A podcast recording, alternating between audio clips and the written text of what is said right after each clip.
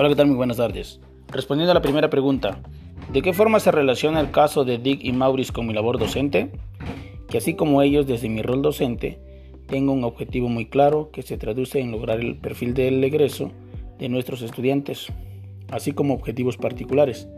Además de que a pesar de las vicisitudes que enfrento en el trabajo, no me dejo vencer y busco otras opciones para lograr lo acometido siempre con una visión clara hacia dónde voy y sentirme satisfecho al igual que los hermanos Dick y Maurice.